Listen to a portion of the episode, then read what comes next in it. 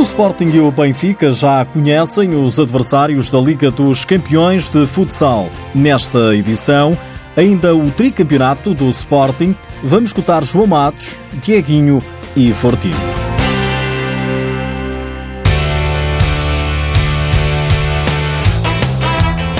Sporting e Benfica, os únicos representantes na Europa, ficaram ontem a conhecer os grupos da UEFA Futsal Champions League.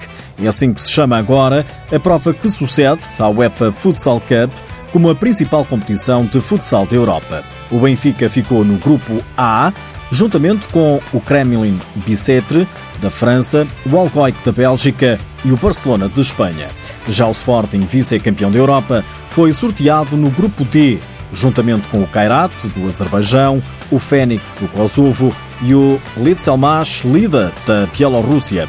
Leões e Águias entram em ação na ronda principal.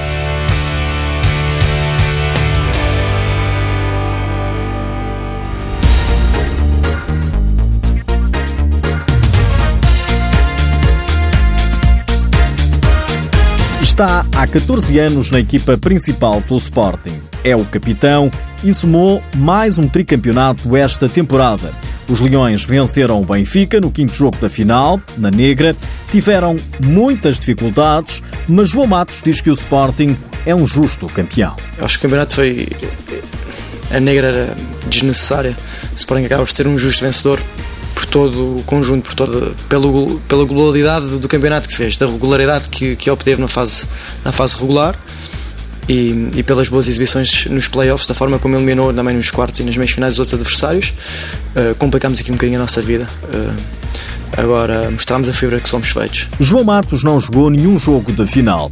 Recupera de uma grave lesão, mas valoriza o espírito e a união de grupo. Não foi um ano fácil para todos nós, staff e, e jogadores.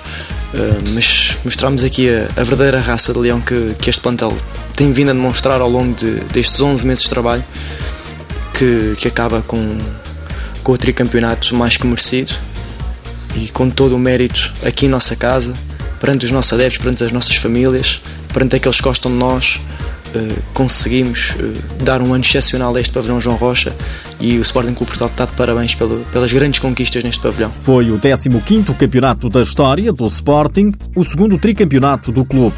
Rodolfo Fortino, há três anos a vestir de verde e branco, já se despediu do clube e explica que sentimento o invade na hora da partida. Sentimento é de dever cumprido. Acho que esse grupo merecia desde o início da época. É, trabalhamos muito, muito, muito.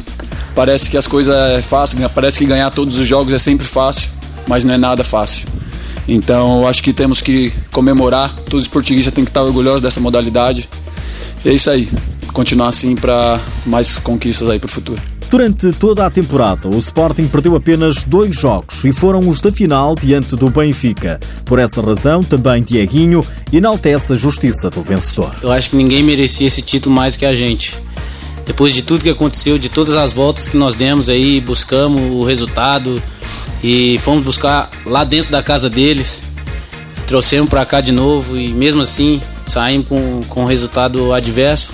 Conseguimos buscar mais uma vez e eu acho que a gente merecia demais. E, e, e esse grupo trabalha muito, esse grupo é guerreiro e tá aí coroado com esse título, graças a Deus. O Sporting termina a época campeão, venceu a Taça de Portugal, venceu a Supertaça e sagrou-se vice-campeão da Europa. O Benfica ficou com a Taça da Liga.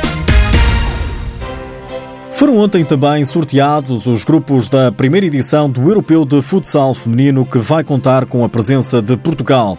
Portugal, anfitrião da prova, calhou no grupo 4 da fase principal, juntamente com a Sérvia, a República Checa e o vencedor do grupo B da fase preliminar. Em Viseu, as más notícias não param. A Câmara Municipal rejeitou mais verbas para o Viseu 2001. O clube, que subiu esta temporada à Primeira Liga, já tinha ameaçado não participar na competição e o treinador Paulo Fernandes está de saída.